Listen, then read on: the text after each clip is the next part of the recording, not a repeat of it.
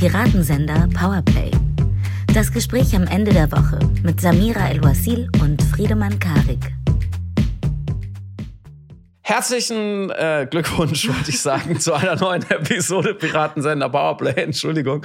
Ähm, herzlich willkommen natürlich. Schön, dass ihr dabei seid. Ähm, schön, dass du da bist, Samira. Heute ähm, an diesem äh, Freitagmorgen, an dem wir aufnehmen, den 9. Juli, ausnahmsweise kann man das so sagen, denn es ist ein wichtiges, ein großes Datum in unserem Leben, in der Geschichte dieses Podcasts und vielleicht auch irgendwann für euch da draußen. Denn Samira und ich haben heute was gemacht, Samira?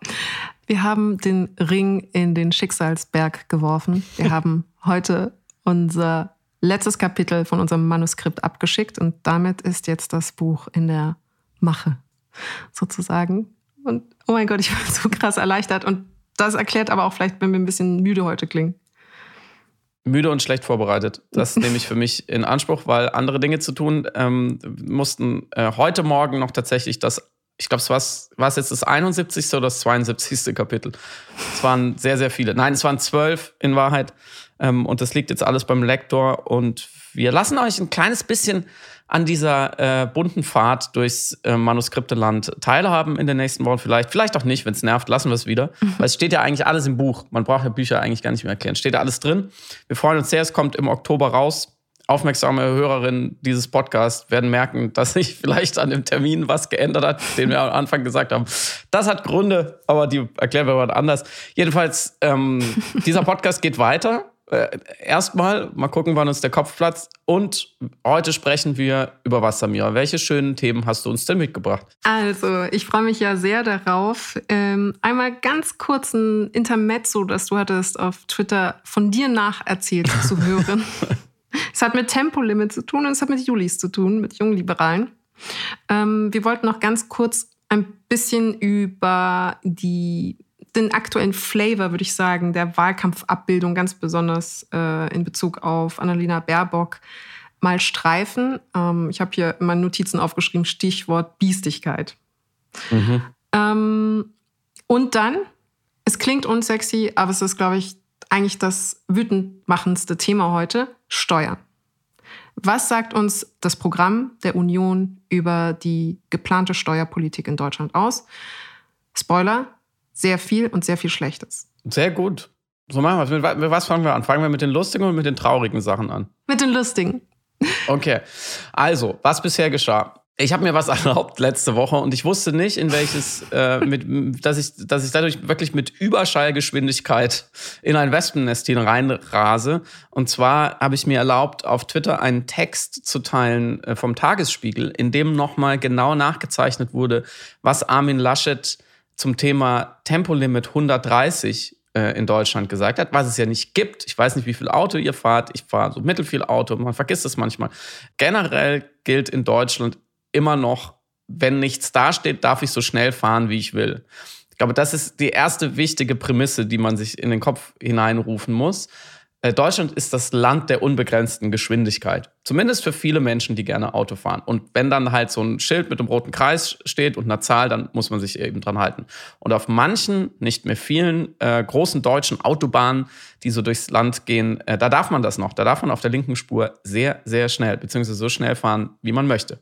Jetzt gibt es schon seit ich würde mal sagen, 450 Jahren Menschheitsgeschichte, gute Berechnungen äh, von ähm, Umweltwissenschaftlern, von VerkehrswissenschaftlerInnen, äh, auch durchaus vom Umweltbundesamt, also ähm, aus allen möglichen Richtungen, die sagen, naja, wenn wir dieses Tempolimit jetzt mal äh, grundsätzlich einführen würden auf 130, dann hätte es gewisse Effekte. Man kann es ja auch zum Beispiel im europäischen Ausland sehen, wo es überall dieses Tempolimit gibt. Wir sind da so die Ausnahme. Äh, unter anderem, und das sind, sind die allerwichtigsten Effekte, würde man äh, CO2 einsparen, weil Autos ein, einfach, je schneller sie fahren, desto mehr stoßen sie aus. Und das ist auch eine exponentielle Kurve. Das heißt, mit 140 stoße ich nicht doppelt so viel CO2 aus wie mit 70, sondern siebenmal so viel. Zahl habe ich jetzt erfunden. Ihr wisst, worum es geht.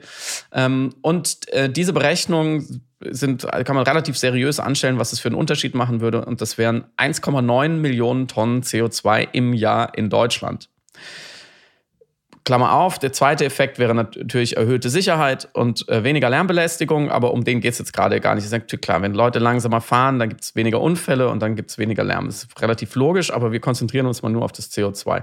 Klammer zu.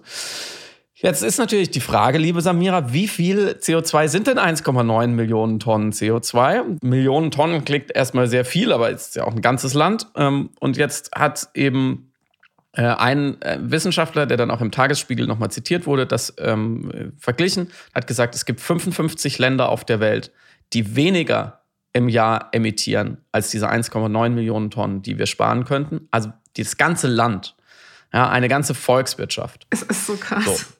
Die, die Welt ist groß, es gibt viele Länder, es gibt natürlich auch viele kleinere Länder oder Länder, die einfach nicht so viel Industrie haben, sogenannte, wie man früher gesagt hat, Entwicklungsländer.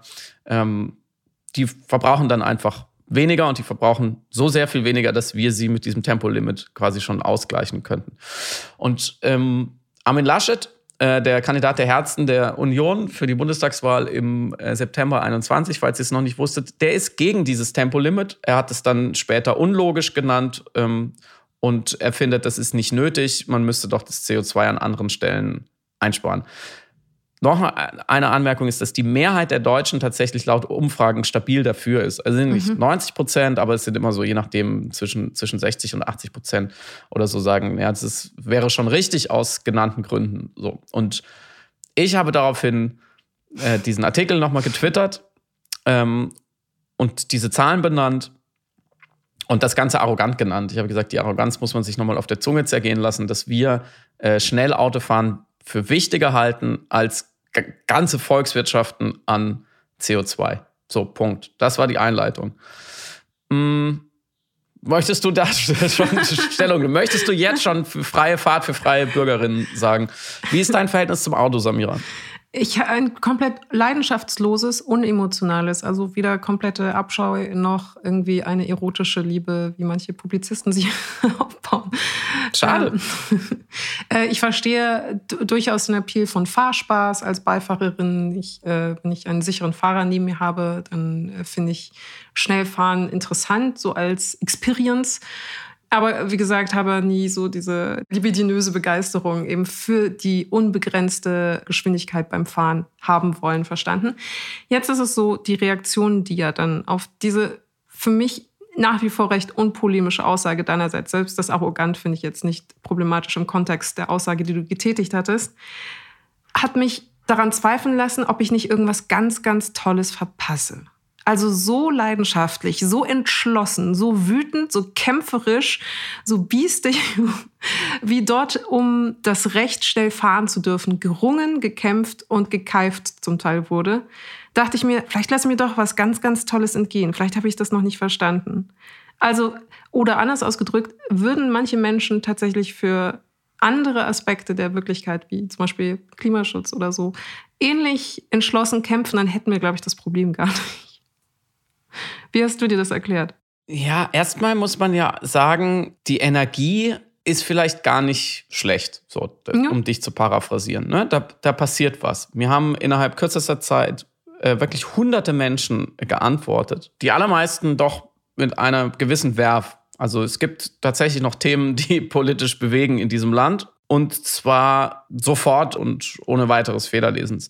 Und interessant dabei weil es waren natürlich alles Leute, die es ganz, ganz furchtbar finden, dieses Tempolimit. Ähm, vor allem interessant sind eigentlich zwei Sachen. Das relativ homogene Milieu mhm. dieser Leute, die, die sehr stark dafür sind, dass man noch sehr schnell Auto fahren darf. Und dass sie so drei, vier Standardargumente, die man, glaube ich, auch ähm, abstrahieren kann auf andere Debatten, wiederholen. Und mhm. wiederholen und wiederholen, wiederholen ich hatte so den Verdacht, dass dieser Tweet auch in irgendeiner jungliberalen Gruppe oder Blase oder auf irgendwelchen Accounts äh, geteilt wurde, weil da waren sehr, sehr viele Menschen, mhm. die äh, jung, männlich und äh, FDP sind. Ähm, und da fängt es an, weil die sich wirklich extrem nach der Atomkraft zurücksehen. Warum? Um diese Debatten um das Tempolimit nicht führen zu müssen. Also mhm. ein ganz häufiges Argument war, naja, wenn man die Atomkraft noch hätte, dann müsste man nicht über dieses lässliche, blöde kleine Tempolimit nachdenken, weil so ein Atomkraftwerk, das ersetzt ja an Kohle so wahnsinnig viele Millionen Tonnen CO2, das steht ja in keinem Verhältnis. Also die leben noch in, in so einer ganz interessanten Vergangenheit und haben, glaube ich, einfach lange keine Zeitung mehr gelesen, dass das mit der Atomkraft in Deutschland unter keinen Umständen mehr was wird. Mhm. Ähm, man könnte jetzt sagen, es ist ein klassischer Whataboutism. Ich weiß gar nicht, ob, ob das wirklich zutrifft. Dieser Begriff wird jetzt auch zu häufig genannt und es wird langsam das neue Fake News, weil es ist ja eigentlich ein Konjunktivism. Mhm. Also hätte man noch die Atomkraft, müsste man ja nicht, ist eigentlich irgendwie doppelt. Naja, aber das ist, das ist ja noch relativ rational, weil es stimmt ja. Hätten wir die Atomkraft noch, dann hätten wir da auf jeden Fall CO2 eingespart. Ob dann das so viel geschickter ist, statt das Klima auf Jahrhunderte kaputt zu machen, den Planeten dafür auf Jahrhunderte Brennstäbe rumliegen zu haben, I don't know, aber mhm. das ist eine andere Diskussion. Ähm, mein Lieblingsargument war eigentlich das äh, liberale, äh, das liberalste Argument von den Wortmeldungen, die da kamen, nämlich niemand ist gezwungen, schneller zu fahren als 130. Als würden wir Gesetze und Vorgaben in diesem Land nur machen, ähm, weil wo niemand, wo jemand gezwungen ist. Also dann könnte man ja auch den Paragraphen gegen Mord oder Totschlag müsste, bräuchte man ja nicht, weil es ist ja niemand gezwungen, jemand umzubringen. Also wenn er es doch tut, ist halt blöd. Dann, aber dann sollte man kein Gesetz dafür haben. Das ist wirklich, das ist nicht mehr schwaches Denken. Das ist, das ist gar nicht vorhanden. Das fand ich auf jeden Fall auch gut. Vor allem von Leuten, die natürlich wahrscheinlich selber alle viel schneller fahren, aber mhm. dann zu sagen, ja, es ist ja niemand gezwungen, ich mhm. mache es aber trotzdem und nehme mir das raus, an der Gesellschaft. Interessant.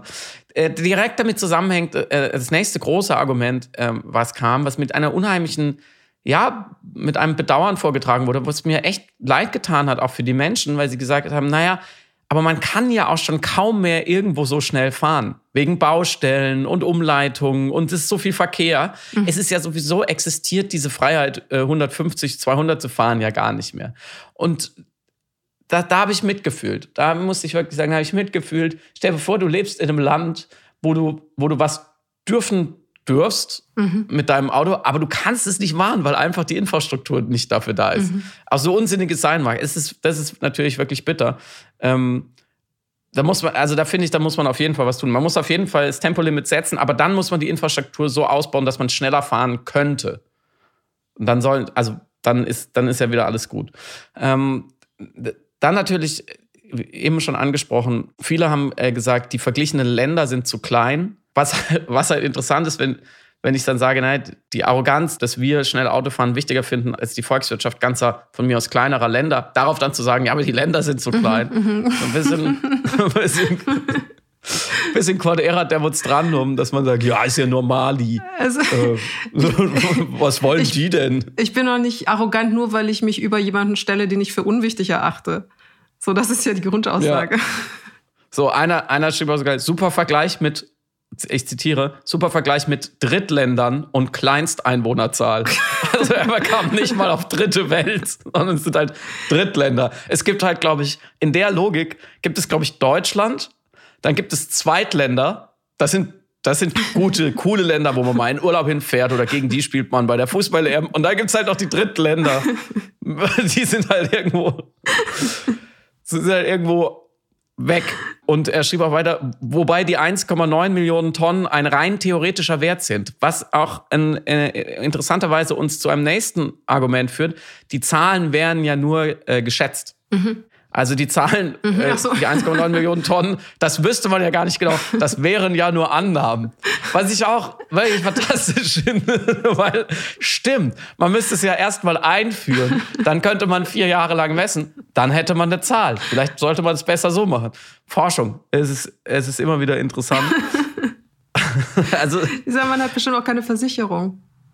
Es ist ja nur eine Annahme, nee, dass was passieren könnte. Das, also ja, also wo, wozu dann versichern? Weil Eben. wenn nichts passiert, ist ja auch blöd. Also, ja. Ähm, dann ist natürlich noch wichtig, damit hängt zusammen mit den Erst-, Zweit- und Drittländern. Äh, Deutschland ist ja nur, das hört man ja immer wieder, nur für, ich glaube, es sind über zwei Prozent der weltweiten Emissionen oder so zuständig. Ähm, das wird ja auch immer wieder wiederholt, als hätte es irgendeine Aussage, und vielleicht kannst du mir helfen, ich bin noch nicht ganz dahinter gekommen, es es, der, der Teufel steckt ja in dieser, in, in diesem Nebeneinanderstellen von einer absoluten zu einer mhm. relativen Zahl. Mhm. So, ne, also wir haben auch welche gesagt, naja, aber die 1,9 Millionen Tonnen sind von unseren, die wir jährlich ausstoßen, wahnsinnig viel mehr Tonnen. Das würde sich ja nicht lohnen. Mhm. Was aber, also was ja in, in sich kann man ja sagen, naja, wir, zwei Prozent von der Welt machen wir und von den zwei Prozent nochmal ein kleiner Prozentsatz ist dann der Verkehr und das CO2, was man da einsparen könnte. Aber wie nennt man denn diesen Denkfehler, daraus dann zu schließen, dass alle Maßnahmen, die nicht an die 100 Prozent gehen, mhm, mhm, nichts wert sind? Weil das ist ja, müssen wir sagen, ja, was ist dann die Alternative, wenn wir uns nicht mehr um die zwei Prozent Schritte kümmern? Was, was, was machen wir denn dann? Ziehen wir dann global einfach den Stecker? Mhm. Das war einmal, drehen einfach die Sicherung raus für die ganze Welt. Dann sparen wir 98 Prozent CO2, dann ist das Problem gelöst, mhm. oder? Also, wo kommt man denn da hin? Das ist so eine Art präventiv negierender Absolutismus. Also ein bitte was? Sie müssen ich, mir manche Begriffe erklären. Ich weiß, nein, ich verstehe das, sie einfach. Das ist auch kein Ausdruck. Ich versuche es gerade zu fassen. es ist also äh, äh quasi äh, full or nothing oder winner takes it all, aber umgedreht. Also entweder es funktioniert ganz für ganz viele zu 100 Prozent oder es ist komplett nutzlos. Es als gibt es nur diese beiden Optionen, was ja auf einer Wirklichkeit, die als, als Spektren funktioniert, natürlich komplett unterkomplex ist und auch so kurz gedacht und auch äh, einige Wahrnehmungsverzerrungen ja offenbart. Aber ich finde, dort wird gerade bei diesen äh, Zahlendrehereien, würde ich es jetzt mal äh, liebevoll nennen, äh, wird am deutlichsten, was äh, Dan Cahan äh, mal in Bezug auf Waffengesetzbestimmungen in den USA erforscht hatte und auch Klimaforschung, dass gerade Menschen, die gut mit Zahlen umgehen konnten, mhm. besonders anfällig waren, sich umso mehr, um die kognitive Dissonanz zu reduzieren, in eine falsche Interpretation der Zahlen zurückzuziehen um einerseits natürlich Recht zu behalten und damit sich selbst im Reinen sozusagen zu sein, aber auch aus ihrer Zahlenintelligenz heraus geschickter darin waren, die Zahlen sich so hin zu rationalisieren, mhm. dass das für sie absolut Sinn ergab. Und es war interessant, weil er damit den, mit dem Mythos ein bisschen aufgeräumt hatte, dass äh, nur Menschen, die bildungsferner sind oder die nicht Akademiker sind, jetzt für die Waffen sind oder gegen, das, äh, gegen den Klimaschutz, sondern er konnte halt nachweisen, nein, Akademik, Statistiker, äh, Menschen, die in der Wissenschaft arbeiten, haben in Anführungsstrichen leider ein inneres Dispositiv, was ihnen erlaubt, ihren Verstand zu missbrauchen in dem Moment oder mhm. ihr, ihr Zahl, ihre Zahlkompetenz zu missbrauchen. Und ich glaube, das ist auch so ein Rückzugsgefecht, was eben gerade junge Akademiker, also du hast jetzt eben so ein bestimmtes Milieu aufgerufen. Das klingt für mich auch immer so ein bisschen wie die ähm, diese Aktenkoffer-Axels, die ich an der Uni kannte und diese Krawattenkarls. Das sind mhm. so Debattierclub-Jungs, die dann so angerannt kommen mit erhobenen Zeigefingern und sagen, ja, aber hier, ich habe eine Studie, die belegt genau das, was ich, äh, wo ich recht habe dann einen Austausch mit dir, äh, gar nicht mehr eben äh, ein, wir tauschen Informationen aus und versuchen dann auf dem Markt der Informationen sozusagen zu einem Konsens zu finden oder die richtige Information zu finden, sondern ich muss gewinnen. Ich will gewinnen und ich gewinne durch meine Zahlenkompetenz und ich gewinne durch mein inneres Überlegenheitsgefühl, weil ich vielleicht Akademiker bin oder weil ich mit Zahlen auf andere Art und Weise zu tun habe.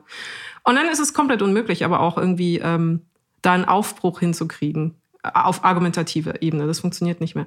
Und was du auch interessanterweise angesprochen hattest, ähm, dieser eine Satz, es ist keiner gezwungen, schneller zu fahren. Man kann freiwillig mhm. auch langsamer fahren. Ist natürlich, also klingt so, so insofern lustig, als dass er nicht viel Sinn ergibt, wenn man ihn einfach dem Konzept von Gesetzen gegenüberstellt. Also wir haben ja sowas wie eine, das, was wir eine zivile Freiheit nennen, die reglementiert ist durch die Gesetze. Das heißt, wir sind insofern frei, als dass wir uns frei durch den öffentlichen Raum bewegen können.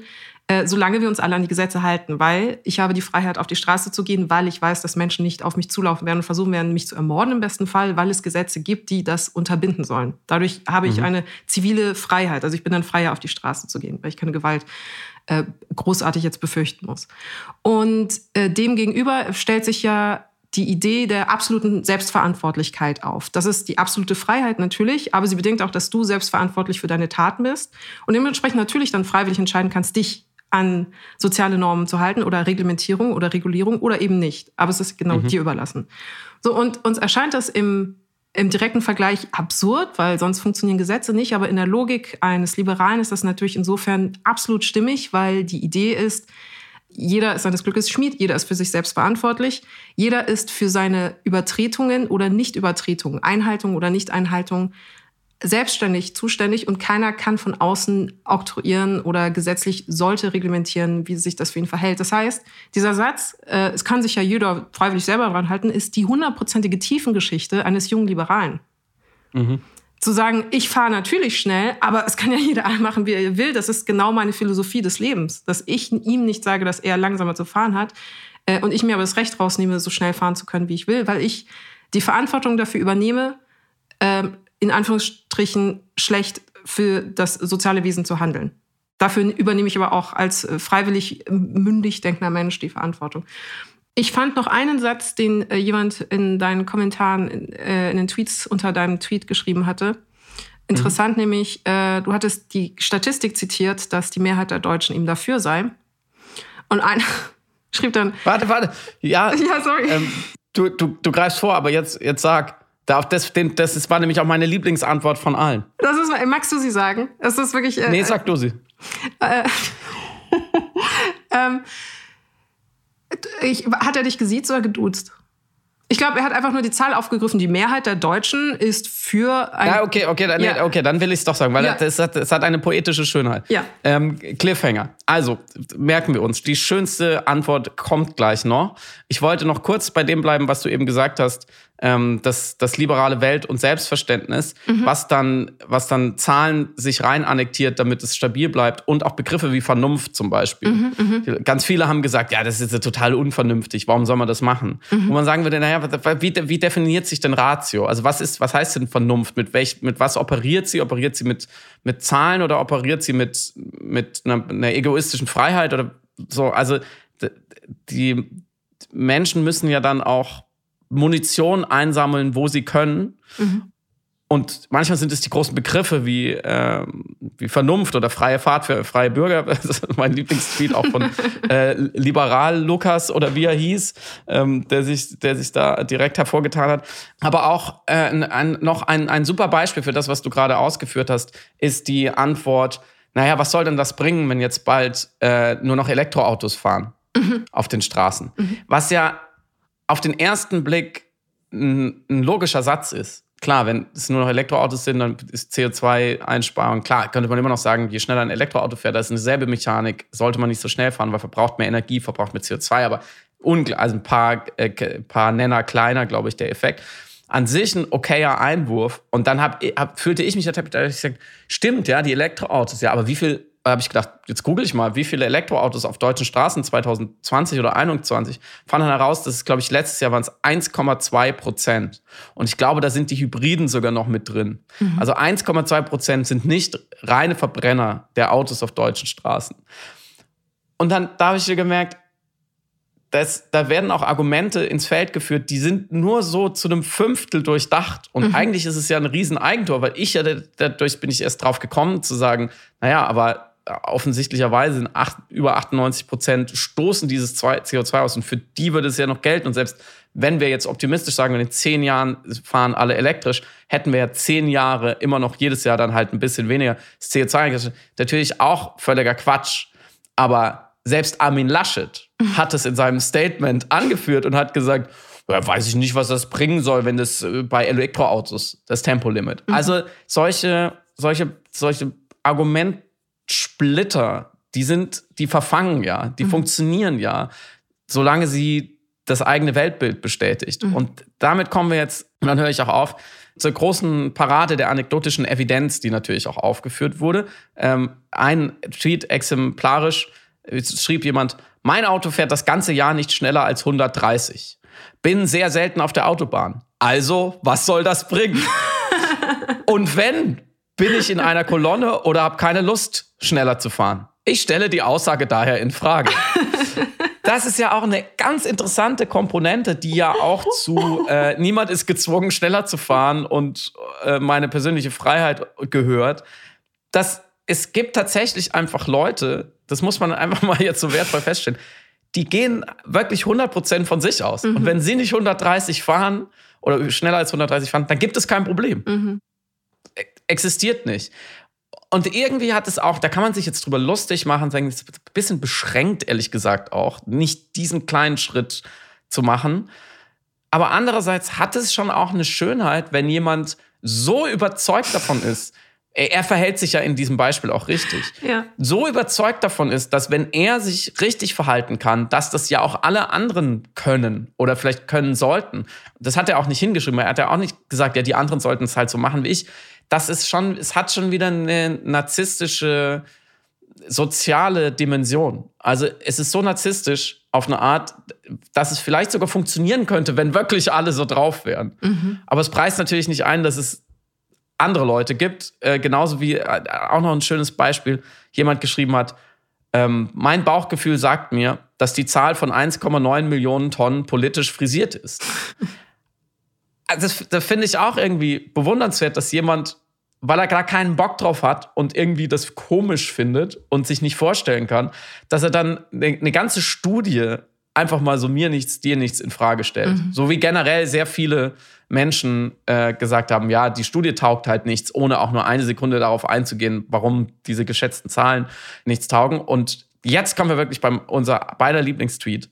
Ähm, weil ich ja da auch angemerkt hatte, dass die Mehrheit der, der Deutschen äh, dafür sind. Es stand auch in dem Tagesspiegel-Artikel nochmal genau drin. Man also sagen könnte, ne, die Mehrheit hat schon kapiert, warum das irgendwie sinnvoll ist. Und darauf antwortete jemand wörtlich, welche Mehrheit? Fragezeichen. Mich hat keiner gefragt. Das ist so fantastisch. Das ist, das ist doch so gut. Solange ich nicht dafür bin, kann es nicht Mich hat's sein. gefragt. Das kann ja nicht die mehr, wie, kann ja nicht sein.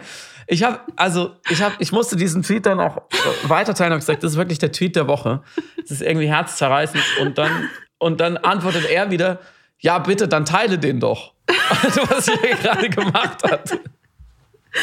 Aber er hat es halt nicht gesehen. Und was er nicht sieht, existiert nicht. Ja, in, ähm, es ist so schön. Und äh, ja, man muss dazu auch sagen, alles, alles das, worüber wir gesprochen haben. Ich lüge nicht, ich bin gegen Biologisierung. Ich lüge nicht, es ist reine, meine vulgäre Empirie von inzwischen 300 Twitter-Antworten. Alles Männer. Mhm. Es war eine einzige Frau dabei und die hat, glaube ich, irgendwas halbwegs Sinnvolles geschrieben. Es ist fantastisch. Waren alles Männer. Aber ähm, das ist mir auch als erstes aufgefallen. Es war wirklich die Homogenität. Und ich habe mich gefragt, was ist, also klar, bis auf Geschlecht und offensichtlich sozusagen Sinus-Milieu-Herkünfte, die man ein bisschen äh, extrapolieren kann anhand der Twitter-Bio. Was ist der gemeinsame Nenner? Also es ist ja nicht die schreiben das ja nicht alle, weil sie Männer sind, sondern sie schreiben das, weil sie alle Männer sind, die noch eine politische Einstellung dazu ha zu, zu haben scheinen, die aber bei Männern offenbar mehr verfängt als bei Frauen. Und ich habe mich gefragt, was ist der Nenner, der Denominateur? Was treibt diese, was treibt diese Menschen um? Was treibt diese Jungs um? Jungs sage ich gar nicht despektierlich, sondern die waren auch alle relativ jung, glaube ich. Ja, waren noch relativ jung. Ich muss noch dazu sagen, ist natürlich auch ein Verzerrungseffekt. Äh, ne, das ist eine, ähm, wie man in der Empirie sagt, eine selbstgewählte Stichprobe, weil wir haben ja die Vermutung, dass eben ein Multiplikator aus der äh, Bubble das geteilt hat und der hat dementsprechend natürlich auch homogene Anhänger. Das heißt, naturgemäß reagieren dann auch nur Leute, die äh, dieser Bubble angehörig sind. Das führt dann eben zu einer verzerrten Stichprobe sozusagen. Nichtsdestotrotz ist es schon auffällig, dass wirklich keine Frau sich bemüßigt fühlte, diesen Tweet jetzt zu kritisieren oder die Zahlen für ein schlechtes Bauchgefühl zu halten. Du sagst etwas sehr Wichtiges. Ich glaube, ausnahmsweise ist hier der Begriff der Filterblase angebracht, mhm. weil es natürlich ein, irgendwie in ein digitales Milieu gerutscht ist, was, was auf allen Ebenen sehr homogen ist und was dann auch leicht zu aktivieren ist. Und man muss es ja nochmal in zwei Ebenen unterteilen. Ähm, du warst jetzt gerade auf der inhaltlichen Ebene. Die, die haben alle was gemeint, dass sie da was dagegen haben. Aber sie haben auch eine Sache gemein. Sie antworten auf fremde Tweets von Leuten, die sie überhaupt nicht kennen. Ich interessiere die ja nicht. Mhm. Wer, wer bin ich? Und sie machen sich die Mühe zu versuchen, mich oder diesen Artikel zu widerlegen. Mhm das ist ja auch nochmal, das zeigt ja auch nochmal einen Grad an, an Aktivierung. Ich weiß nicht, wann ich das letzte Mal jemand auf, auf Twitter jemand Fremden oder sonst irgendwo im Internet gesagt habe, du hast Unrecht. Mhm, das ist schon mhm. sehr, sehr lange her. Mhm. Also, weil es einfach, es ergibt keinen Sinn. In 99 Prozent der Fälle ergibt sich ja kein wertvoller Dialog. Aber das sind tatsächlich nur Leute, denen das vielleicht auch egal ist. Die mhm. wollten einfach tribalistisch da einmal reinhauen. Und ähm, mir, mir ist noch doch noch einer eingefallen, weil es auch so geil ist. Auch durchaus Leute mit einer gewissen Fantasie. Ich will gar nicht, ich will sie gar nicht nur so klein machen, sondern einer schrieb dann auch, wenn in 10 bis 20 Jahren kaum noch Verbrenner fahren, dann wird das Verbot ja überflüssig sein und veraltet. Dann hätte man es ja von Anfang an gar nicht machen sollen. Und das ist, das ist ja ein gewisser äh, äh, bürokratischer Umweltschutz. Äh, ja, ein juristischer, bürokratischer Umweltschutz, der da betrieben wird. Nicht, dass wir am Ende Ver Verbote haben, die, die was machen wir mit den Endlager? Die können wir zu den Brennstäben schicken von den Atomkraftwerken.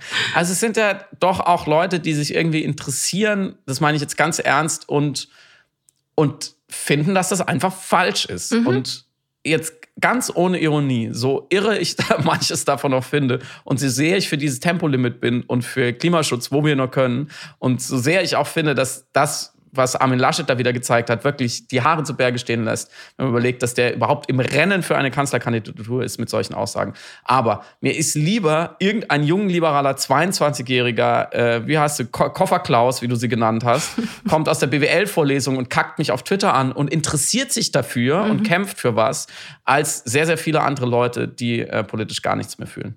Ich weiß nicht, ob das stimmt, was ich gerade gesagt habe, aber ich wollte es sagen. Nein, es ist ein sehr schöner Satz und er würde eigentlich jetzt perfekt überleiten zu Laschet. Bitte, ja, bitte. Zur asymmetrischen Gut. Mobilisierung. Äh, weil, Stimmt, ja. Weil, nee, was wahnsinnig interessant ist, genau diese, äh, du hast mich gerade darauf gebracht, eben mit der Beschreibung dessen, dass es schon auch ein bisschen Überwindung kostet oder zumindest eine Aktivierung erfolgt sein muss, eine Provokation erfolgt sein muss, dass du die Energie aufbringst, eine fremde Person die nicht Person der Öffentlichkeit ist, in dem Moment für dich zumindest so erkennbar. Also jetzt zum Beispiel Politiker auf Twitter äh, kritisieren, ist ja noch was anderes. Aber eine dir fremde Person ähm, zu kritisieren und unbedingt widerlegen zu wollen. Das heißt, es muss dich politisch, das Thema Auto, das Thema Freiheit, das Thema Tempolimit muss dich politisch aktiviert haben.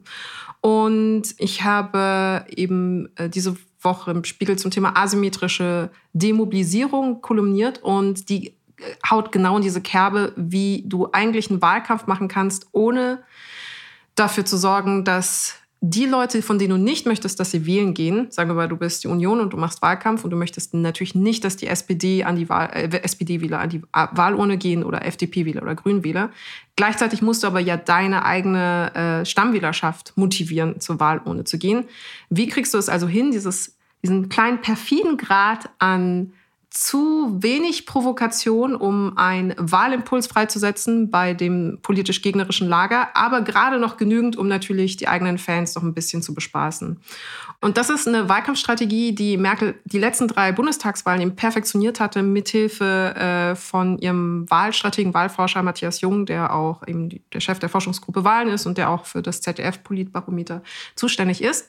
Die asymmetrische Demobilisierung bedingte, dass sie sich immer Themen ein, sie oder die Union sich Themen einverleibt hat, die eigentlich ähm, profilstärkend sind für andere Parteien. Also zum Beispiel das Thema Mindestlohn, das Thema gleichgeschlechtliche Ehe, das Thema Atomausstieg, Beendigung der Wehrpflicht.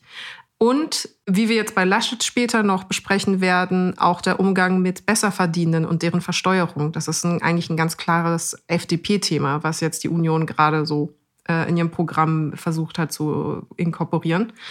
Sprich, das Annehmen dieser Themen bedingt, dass die anderen Parteien sich nicht abgrenzend profilieren können, weil ihnen sozusagen ihr, ihre USP oder ein Thema, was sie auszeichnete, weggenommen worden ist im laufenden Wahlkampf und dadurch überhaupt kein konfliktueller Wahlkampf möglich ist, der sich durch das gegenseitige Aneinander abwetzen dem Wähler erlaubt, zur Wahl mobilisiert zu werden, weil er sich für die eine oder andere Seite entscheiden möchte in der Wahl. Und dadurch, dass dieses Abwetzen sozusagen, was auch ermöglicht, den parteipolitischen Kern einer jeden Partei rauszuarbeiten, fehlt, wählen die Stammwähler einfach as usual, also das, was funktioniert. Die, die nicht wissen, ob es wirklich Unterschiede zwischen den Parteien gibt und den Eindruck haben, alle Parteien sind irgendwie ähnlich, dann kann ich auch einfach die wählen, die sowieso an der Macht ist, hat ja auch so halbwegs gut oder schlecht funktioniert. Äh, die wählen und die anderen, wie gesagt, haben nicht diesen Impuls wie deine jungen Liberalen, da jetzt dann in die Wahlurne zu gehen und sagen, so nicht, nein, ich widerlege diesen ganzen Wahlkampf. Und, sind, und deswegen äh, heißt es eben asymmetrische Demobilisierung. Also du demobilisierst Leute zur Wahl, aber eben nur ein Teil der Leute. Das nur zur Erklärung, quasi Infonachmittag mit äh, Samira und Friedemann. Ich habe ich, ich hab direkt eine kurze Nachfrage, vielleicht wärst du eh drauf gekommen, ja. aber sonst ist es so lange her. Könnte man dann sagen, dass diese Tempolimit-Verdummung, die mhm. er da gespielt hat, wo er ja wirklich auch nicht gut aussah, wo ich immer, wo ich immer sagen würde, er stellt sich dumm, dass das Taktik in genau diesem Kontext war? Würde ich 100% sagen, ja. Das ist für mich ein äh, Ranwanzen an äh, FDP-Klientel. Weil äh, genommen Rot-Grün-Gelb hat alles Interesse daran, äh, FDP-Wähler äh, zu, zur Union rüberzuziehen. Und die kann er qua, also auch seiner Person, aber auch qua ähm, inhaltlicher Ausrichtung der Union jetzt noch am effektivsten abwerben im Verhältnis zum Beispiel zu Klimateam oder so. Da sind die Grünen jetzt zu stark aufgestellt. Das ist ihre USB. Klar, die sind jetzt verfangen jetzt in diesem Knoll von äh, Krisenkommunikation und äh, Fehlerkommunikation. Zu seinem Vorteil übrigens. Ähm, und ich hatte die These aufgestellt, dass eben dieses äh, Aufgestacheltsein, dieses Aufgekratztsein, ob dieser in der Form oder im Verhältnis zu allen politischen Themen, die wir gerade besprechen, eher kleinen Fehler der Grünen, deshalb so dankend aufgenommen worden ist oder eben so überagitiert verhandelt wird, weil es sonst in diesem Vakuum dieser asymmetrischen Demobilisierung gar nicht so viel mhm. Friktion gab, über die man hätte berichten können. Aber das nur um zu sagen, die einzigen, die sich gut hätten abprofilieren können, die Grünen, haben gerade andere Baustellen und andere Feuer, die sie versuchen zu löschen. Das heißt, für ihn ist es sehr simpel und einfach, vor allem gelbe Teams übernehmen. Und da würde ich sagen, ja, Steuern und, und andererseits, ja, andererseits, was mir dann auch viele Leute gesagt haben, was ich, wo, ich auch jetzt mal dran glaube, ist das natürlich eine von ihm eine Forderung, die er in Koalitionsverhandlungen sofort hinten runterkippen ja, lassen total, kann. Das total. sagt, ah ja gut, wenn ihr unbedingt das Tempolimit wollt, total. dann ist es halt so kann er, kann er gut schenken, kann er gut darauf verzichten, aber trotzdem gut damit werben jetzt, ja. Wie ein Pickup. Die, die, Pickup der, der, arme, ja, der arme Liberalo Lukas. Was? Der wurde dann betrogen. Und er muss dann, der, muss dann, der fährt dann immer so 134, 135, damit er noch im Toleranzintervall ist. Krawatten Fuck you, Armin. ich mach's trotzdem. Genau, und äh, das Thema, was wir angekündigt hatten, die Steuern, da müssen wir unbedingt drüber sprechen, weil da, ja. glaube ich, noch eine Öffentlichkeit für fehlt. Ähm, Stimmt. Die SZ hat einen fantastischen Artikel gestern dazu veröffentlicht. Es wird im Podcast sozusagen auch das Parteiprogramm der Union daraufhin, in äh, Wirtschaftspodcast ähm, daraufhin abgeklopft. Aber es fehlt einfach noch, und wir hatten letzte Woche schon über die Hierarchisierung der publizistischen Relevanz von Themen ja besprochen, warum manche Sachen eben äh, Menschen mehr mobilisieren als andere. Und Steuer fällt leider immer unter diese Themen, die für die persönliche Aufregung sehr unsexy sind, weil abstrakt, weil nicht sichtbar, du siehst das nicht physisch materialisiert, du siehst, also es sind Prozesse, die ja irgendwie auf Konten stattfinden und es ist dir einfach nicht so nachvollziehbar, dass jemand sehr viel Geld bekommt, obwohl du aus Gerechtigkeitssicht heraus sagen würdest, warum bekommt er jetzt äh, so viel Geld oder warum muss er weniger zahlen als ich, obwohl ich weniger verdiene und so weiter. Also es sind sehr, das um zu sagen, sehr abstrakte Phänomene. Deswegen wird das Thema Steuer und äh, Laschet und ähm, seine Besserbehandlung von Besserverdienenden meiner Ansicht nach noch zu wenig abgebildet, nicht weil es nicht journalistisch aufgearbeitet wird, sondern weil einfach es noch nicht gut genug verfängt, aus verschiedenen Gründen. Ja, vielleicht ist das jetzt äh, der Auftakt, ähm, dass sich äh, die Journalistin von der SZ mal zusammen mit ähm, ZEW-Forschern, mhm. also vom Zentrum für europäische Wirtschaftsforschung, also Ökonominnen, ähm, die Steuer-, Sozial- und Familienpolitik angeschaut haben. Das spielt immer so ein bisschen ineinander, aber Steuer ist natürlich am wichtigsten. Und der Parteien laut Programm, also idealtypisch. Was würde passieren, wenn diese Partei ihre Forderung im Programm komplett äh, umsetzen könnte? Ähm, und das sozusagen nach ähm, Verdienstklassen immer so 10.000 bis 20.000 Euro äh, Jahreseinkommen, 20.000 bis 30.000 Euro. Und dann gibt es Prozentzahlen. Also wenn ich jetzt zum Beispiel 40.000 Euro im Jahr verdiene, was habe ich dann, wenn die CDU an die Macht kommt und regieren kann? Mehr oder weniger. Und äh, ich, ich, ich möchte einfach nur kurz das, das eine Fazit vorlesen, äh, weil wir dann sozusagen am Thema bleiben, was du auch gerade gesagt hast. Äh, ich zitiere, Kanzlerkandidat Armin Laschet reserviert seine Wohltaten vor allem für Gutverdiener ab 80.000 Euro, so wie es sonst nur die FDP vorsieht. Die Konsequenz, die berechneten Vorschläge von Union und Liberalen vergrößern die Kluft zwischen arm und reich. Hingegen die Pläne von SPD-Kanzlerkandidaten Olaf Scholz und der grünen Kandidatin Annalena Baerbock sowie der Linken reduzieren diese Ungleichheit, die man äh, in Prozent misst, um 4 bis 15 Prozent. Die Gesellschaft würde also etwas gleicher. Mm, und das sieht man in diesen Balkendiagrammen ja auch sehr gut. Die ersten äh, fünf, sechs, sieben äh, Balken, die also Menschen unter 100.000 Euro Jahreseinkommen betreffen, äh, die äh, steigen gerade bei der, bei der Linken sehr stark, ähm, bei der SPD moderater, bei den Grünen auch relativ viel an. Und dafür sinken die Balken der über 150.000 Euro Verdiener ähm, dementsprechend. Also man sieht sehr genau die Umverteilung von oben nach unten oder von reich zu arm. Und bei den Grafiken von CDU, CSU, äh, interessanterweise, so wie bei den, bei den Liberalen, bei der FDP, ist es eher so eine, so ein Orgelpfeifenprinzip. Also die, die geringeren Einkommen, die werden auch, die gewinnen so ganz bisschen, so 0,6 Prozent. Aber je reicher du bist, desto mehr gewinnst du eigentlich äh, mit diesen Parteien. Und das ist, ähm, das ist super gut, dass das mal so aufbereitet wurde. Das ist jetzt aber auch keine große Überraschung, mhm. weil Armin Laschet wirklich, und zwar auch anders als die, die CDU der letzten Jahre und Jahrzehnte, die wir kennengelernt haben, ist ein Stück, man könnte sagen, neoliberaler, einerseits in diesen Forderungen, die da abgebildet sind, aber auch in seiner Rhetorik. Mir ist das aufgefallen bei einem Interview, was er gegeben hat, was diese Woche rumging, wo er an mehreren Stellen wirklich wie aus dem Handbuch der, der Neoliberalen der 1980er, 1990er Jahre, wie sie gerade in den USA und Großbritannien stark waren, was da so mit ein bisschen Zeitverzögerung auch bei uns ein, ankam, interessanterweise in der Regierung Schröder sich vor allem durchgesetzt hat. Also die Vorstellung, ähm, dass man Sozialausgaben streicht und dafür eher am oberen Ende der Einkommensskala Steuer senkt und auch gerade Unternehmenssteuern senkt, weil, und das ist das Narrativ dahinter, und das hat Laschet auch wieder wieder in diesem Interview mehrmals wörtlich gesagt. Er hat gesagt, ich glaube, dass wir durch wirtschaftliches Wachstum am Ende mehr Steuereinnahmen haben als durch Steuererhöhung. Wir brauchen wirtschaftliches Wachstum, das schafft zusätzliche Steuereinnahmen. Das hat auch die Zeit nach der Weltwirtschaftskrise gezeigt, was auch eine interessante Referenz ist, weil ich eigentlich dachte, die Weltwirtschaftskrise und die Zeit danach hat gezeigt, dass wir unbedingt den Finanzmarkt stärker regulieren müssen und da gerade große, große Finanzkonzerne wie die Banken, aber gut.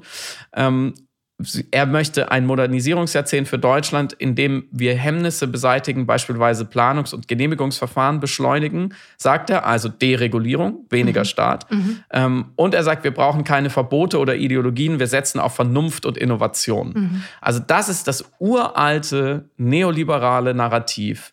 Weniger Staat, weniger Steuern, dadurch gibt es mehr Umsätze und am Ende für den Staat auch mehr Geld. Weil klar, wenn Unternehmen weniger Steuern zahlen müssen, dann können sie mehr wirtschaften und dann zahlen sie am Ende mehr Steuern. Und das kann man abbilden in einer Kurve, das ist die sogenannte Laffer-Kurve, nach einem äh, amerikanischen Ökonom, ich glaube Timothy Arthur, irgendwie so, der die äh, in den 70ern, ich glaube 1974, hatte, hatte diese Theorie oder diese Vorstellung erfunden. Also mhm. wenn ich wenn ich, wenn ich hohe Steuern nehme, dann bekomme ich am Ende weniger Steuereinnahmen, weil die Wirtschaft nicht so gut funktioniert. Mhm. Und es gibt einen Sweet Spot sozusagen, wo es ideal ist und der liegt eher im niedrigen Steuernbereich, weil dann die Leute einfach mehr ausgeben. Das Bruttosozialprodukt mhm. prompt und das ist am Ende gut für den Staat.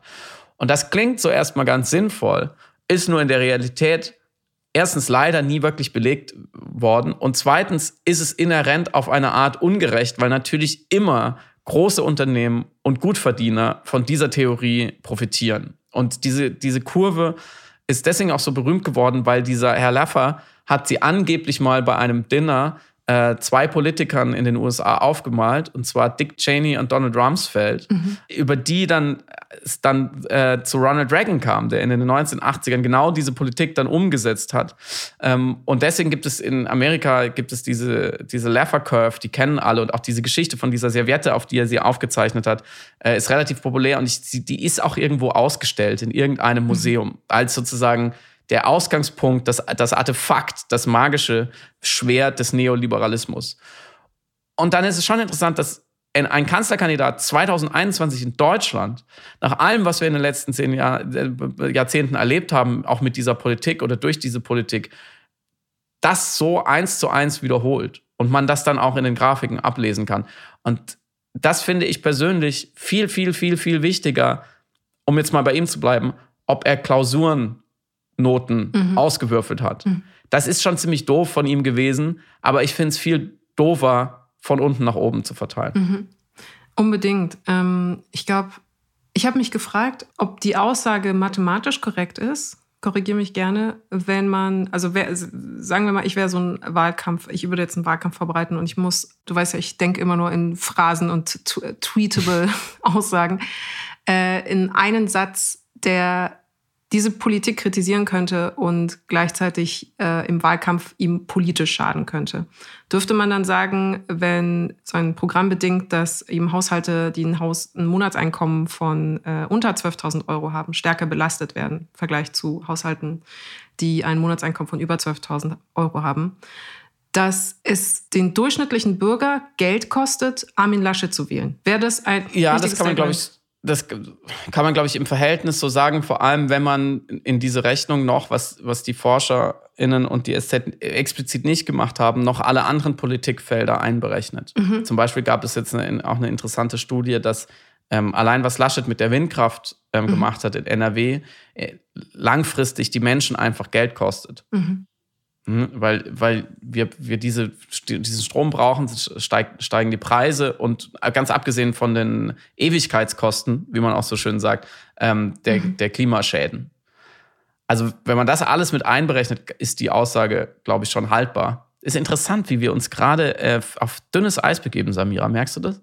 Ist nicht, es sind nicht unsere stärksten Felder. Ökonomie gar nicht. Äh, ich dachte nur, ja, weil ich, es ist natürlich auch eine unterkomplexe Aussage. Und bestimmt kann mir jetzt ein gewiefter Jungliberaler die Zahlen wieder so zurechtdrehen und auch äh, berechtigterweise sogar widerlegen die Aussage, dass ähm, der Durchschnittsbürger Geld draufzahlen würde. Er würde dann sagen, nein, das ist ja die Steuersparung, würden dann durch Trickle-Down äh, dann nochmal anders zurückkommen und äh, die Gesellschaft, der Wohlstand würde ja, alle würden von dem Wohlstand profitieren, deswegen würden die Kosten ja dann wieder auf andere Art und Weise reinkommen und so weiter. Also fair enough. Äh, was gesagt, Joe Biden gerade gesagt hat, der amerikanische Präsident, was ja. nie funktioniert hat. Ja. Also es gibt berechtigte Zweifel an dieser Argumentation auch. Das heißt, ich gehe da rein mit dem äh, krawalligen Blick einer Möchtegern-Kampagnardin ran, die überlegt, was wäre eigentlich das beste Statement, was man aus, diesem, aus dieser Information, ähm, Laschet äh, unterstützt einfach Besserverdiener wesentlich stärker und äh, entlastet äh, einkommensschwache äh, Familien auf gar keinen Fall und sorgt quasi für eine Vergrößerung der Schere zwischen Arm und Reich. Wie man diesen sehr unhandlichen, unsexy Satz und Sachverhalt, der also in der Sache natürlich klar ist, aber nach wie vor eben immer mit Steuern verhaftet ist und so schwer zu vermitteln ist und so schwer zu verkaufen ist und quasi das Empörungspotenzial nicht mobilisiert, was eigentlich dahinter liegen würde, wie man das eben in einen Satz runterbrechen könnte. Und dann dachte ich immer im Lesen, ja, eigentlich kostet mich die Union zu wählen kostet mich Geld. Das kostet, ich muss ja. jetzt Geld dafür zahlen, dass, wenn ich die wählen würde. Und ich will kein Geld zahlen für eine Partei, die ähm, nicht auf mich äh, Rücksicht nimmt oder die sich Volkspartei nennt, aber für die Mehrheit der Deutschen überhaupt nichts macht, was die Ökonomie ja. angeht. Äh, und deswegen diese Frage, diese Unterkomplexsuche. Ja, das ist ein sehr guter Ansatz, weil das wäre auch ähm, meine nächste Frage gewesen. Dass das jetzt zwar da nochmal deutlicher wird in, die, in dieser, geworden ist in dieser Recherche mm, und dass so eine Übersetzung, wie du sie gerade gemacht hast, auf den Geldbeutel des kleinen Mannes oder der kleinen Frau sicherlich das auch nochmal klarer machen kann, warum diese vermeintlich seriösen äh, Männer in Anzügen teilweise mhm. sehr, sehr, sehr unvernünftige, ungerechte Politik machen, was eigentlich ein Schuss ins eigene Knie ist. Und dennoch halten wir es ja nicht für realistisch, dass ein Bundestag zusammengewählt wird nach den Interessen, den finanziellen Interessen der Menschen, wenn sie wirklich nur egoistisch nach ihrem Geldbeutel wählen würden. Das mhm.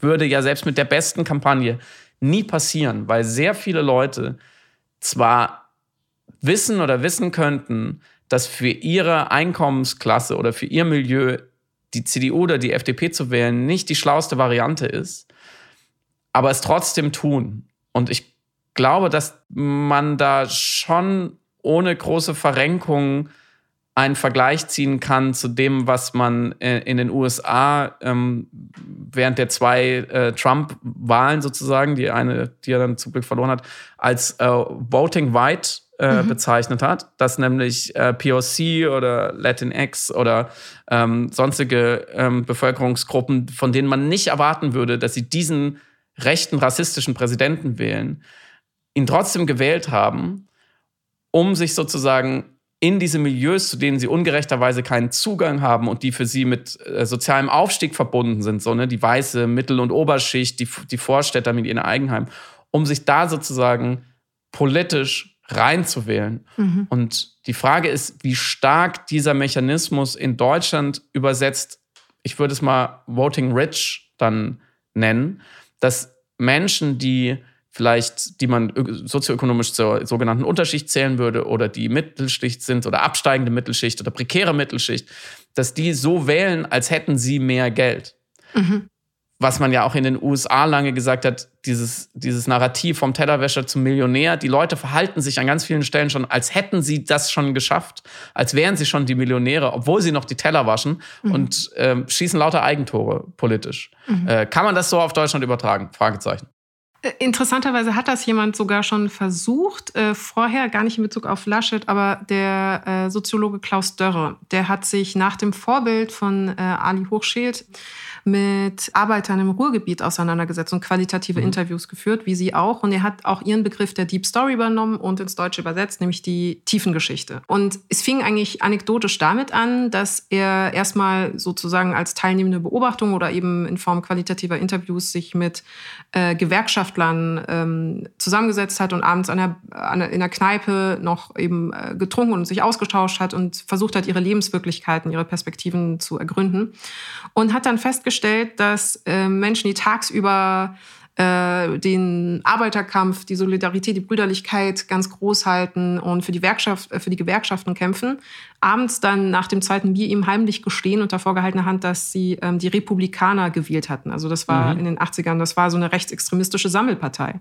Und er hat das einfach überhaupt nicht zusammengebracht. Ähm, Menschen, die sich offensichtlich dem sozialdemokratischen Ethos komplett hundertprozentig auch in ihrer Freizeit verpflichtet fühlen und gleichzeitig dann aber die rechtsextremistische Partei, die es zu dem Zeitpunkt gab, damals äh, neben der NPD, glaube ich, ähm, wählen konnten. Wie, wie ging das zusammen? Und äh, retroaktiv hat er diese Gespräche eben nochmal analysiert mit der Brille der tiefen Geschichte. Und das Buch heißt übrigens In der Warteschlange, analog eben zu, dem, zu der mhm. Metapher, die auch Ali Hochschild benutzt hatte. Ähm, also die Vorstellung, dass wir dass das Glücksversprechen derzeit in unserer Gesellschaft, in unserer meritokratisch ausgelegten Gesellschaft, wie eine Warteschlange ausgelegt ist. Also wir haben alle das Recht, irgendwann mal diesen sozialen Aufstieg zu äh, hinzukriegen, den, den Berg quasi des Glücks, des Wohlstandes, des Erfolgs und der Selbsterfüllung zu besteigen, äh, wenn wir uns an die Regeln halten und hart genug dafür arbeiten und irgendwann schaffen mhm. wir es. Und äh, qua Liberalisierung, ähm, qua äh, Veränderung der sozialen Umstände, auch Digitalisierung, die technischen Umstellungen, wovon auch natürlich dann äh, Arbeiter besonders betroffen sind, Kohlearbeiter und so weiter, die irgendwie in Berufen sind, die dann langsam in die Obsoleszenz abrutschen und dementsprechend auch ihren sozialen Status verändern, hat zur Folge gehabt, eben laut Dörre und indirekt auch Hochschild, die das aufs amerikanische Prinzip übertragen hatte, also andersrum, sie hat es ja zuerst gemacht, dass die Menschen das Gefühl haben, dass andere Menschen unberechtigterweise an ihnen in dieser Warteschlange vorbeiziehen und schneller vorgelassen werden, obwohl sie äh, in Anführungsstrichen weniger geleistet haben oder weniger Recht für den Platz in der Warteschlange sich erarbeitet haben. Und das führte eben dann zu verschiedenen Aspekten wie Verbitterung, Frustration, es gibt das Verbitterungsmilieu und so weiter und dann eine Hinwendung zu einfacheren Antworten, ganz vereinfacht gesagt.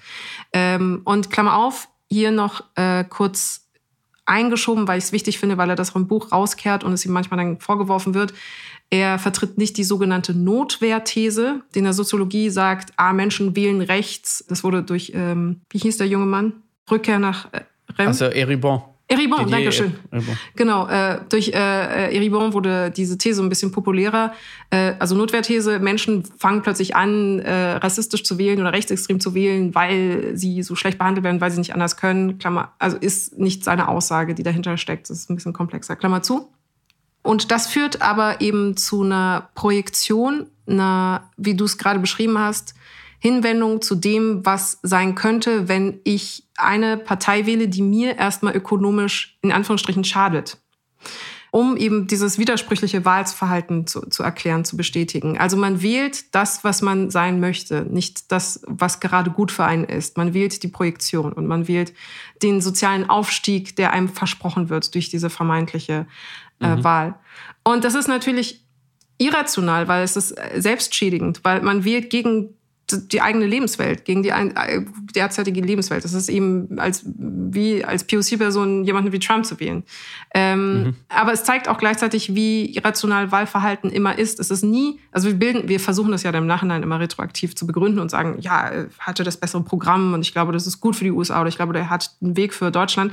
Aber wir wählen äh, immer nach Sehnsucht wir, auch nicht immer, aber wir wählen auf jeden Fall, wir unterschätzen den Anteil an Sehnsucht, der in unserer Wahl mit drin ist. Oder an Bequemlichkeit, das ist ein anderer Aspekt. Und der, ich würde auch sagen, nach dem Gegenteil von Sehnsucht, nämlich äh, Abneigung und Angst.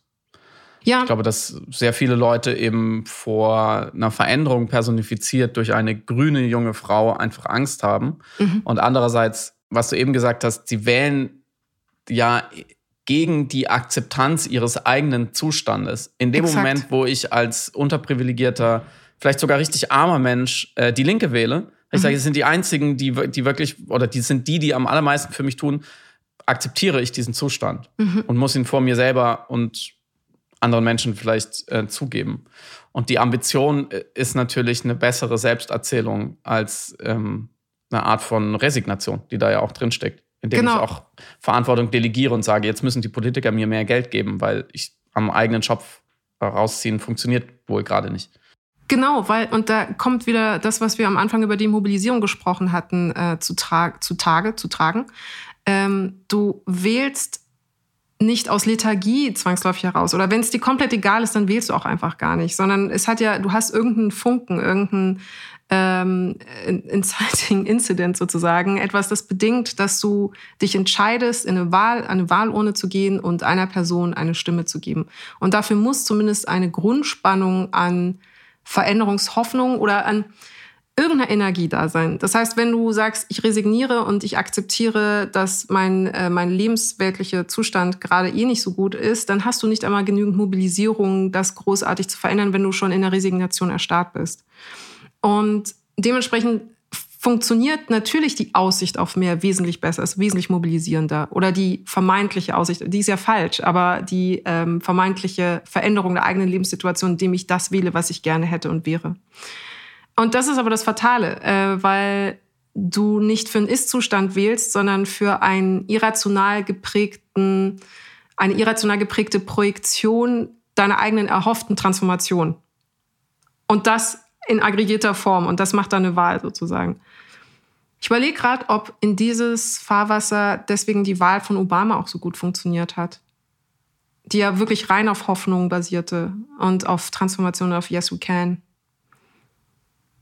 Also klar, es gab natürlich tausend andere Argumente, die für Obama sprechen, äh, aus vielen, vielen Gründen, aber ob nicht auch, und, und der Wahlkampf war ja auch an und für sich gut, auch in der Ästhetik und in der Botschaft, aber, aber ob dieses Sehnsuchtsversprechen da besonders revitalisiert wurde. Das ist eine gute Frage, wo auch die Kipppunkte sind gesellschaftlich, dass äh, sich diese Energie auf die andere Seite lenken lässt Ja. und die Leute auf einmal hoffnungsvoll wählen, weswegen ich es ja auch für so wahnsinnig wichtig halte in Deutschland, ähm, dass ich will nicht immer von einer Wechselstimmung reden, aber dass es eine realistische, handfeste, rationale Wechselmöglichkeit gibt, dass die Leute daran glauben, dass sie sich eben nicht asymmetrisch demobilisieren lassen, sondern dass sie sagen, ich habe die Wahl. Und es ist völlig legitim, eher den Vertreter des Status quo zu wählen. Und das ist das, ja, wo auch Laschet, glaube ich, sehr stark darauf setzt, auf diesen urtiefen, starken Normalitarismus der Deutschen, die vor Veränderung immer am meisten Angst haben. Ähm, und dass er darauf setzt, dass keiner merkt, dass dieser Status quo überhaupt nicht haltbar ist, weil er so zerstörerisch und ungerecht ist und dass wir eigentlich, wenn wir den Status quo, den wir für den Status quo halten, nämlich unser wirklich friedliches, freies, äh, sehr reiches, äh, fast schon sattes Leben, wenn wir das erhalten wollen, müssen wir uns enorm verändern. Sonst verändert sich die Welt für uns und uns mit. Das gibt es nicht. Es, es, wir können nicht, nicht etwas bewahren, was nichts bewahrt von sich aus. Wir können, wir müssen lernen, dass bei minimaler Veränderung unserer selbst die maximal, die Welt sich so maximal verändern wird, dass wir uns dann auch sowieso verändern müssen. Aber er setzt darauf, dass das die Leute nicht merken. Und er ist der Vertre Vertreter des Weitersos. Und deswegen ist es auch legitim, ihn zu wählen. Aber ich würde mir so wünschen, dass die Alternative präsent ist. Und wenn viele Menschen sagen, die Alternative ist nicht gut genug oder äh, die wollen wir aus anderen Gründen nicht wählen oder zum Beispiel Gesellschaftspolitik, ich finde es auch legitim, wenn Leute sagen, ich habe einfach ein konservativeres Menschen- und Weltbild.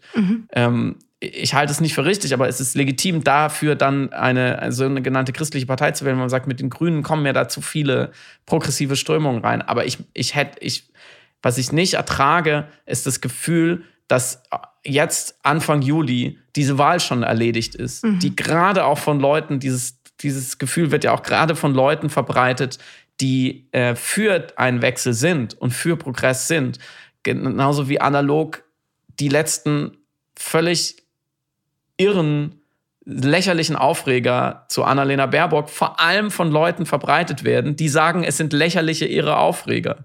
Mhm. Also dieser leicht linke Politmasochismus, der da jetzt schon wieder sehr stark ist, den würde ich gerne ausschalten und stattdessen noch so ein paar Debatten, wie du sie auch vorhin gefordert hast, über ganz konkrete Politik, die ganz konkrete Auswirkungen haben wird.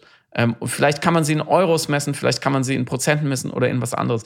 Die zu führen und den Leuten klarzumachen, es ist auch ein riesiges Privileg, dass wir an die Wahlurne gehen im September und wir haben echte Alternativen und sie sitzen an allen Ecken und Enden des Spektrums. Und die einzige Partei, die keine Alternative ist, weil sie undemokratisch ist, ist die Partei, die sich Alternative nennt. Die können wir rauslassen. Aber von der Linken bis zur FDP haben alle etwas vor, und wenn sie nur vorhaben, nichts vorzuhaben, was aber in der Demokratie auch okay ist, mhm. und ich kann etwas, ich, ich kann vielleicht mit meiner einen Stimme nichts verändern, aber dafür kann ich 100% meiner Veränderungskraft sehr sinnvoll oder nicht einsetzen. Und das ist eigentlich etwas sehr Edles. Habe ich jetzt gerade am Ende hier gerade noch einen großen pathetischen Appell auf, auf die Demokratie gehalten. Ich möchte und nichts mehr sagen danach. Er ist wunderschön und es ist das perfekte Schlusswort. Dann belassen wir es dabei.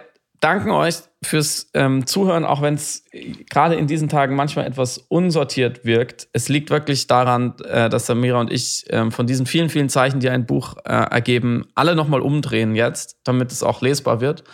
Und wir hoffen euch, das, das Ergebnis gefällt euch und ihr bleibt uns gewogen und ihr informiert euch, oder? Ja, unbedingt, genau. Macht, macht euch schlau und verbreitet kluge Sachen. Cool. Äh, schönes Wochenende. Bis dann. Ciao.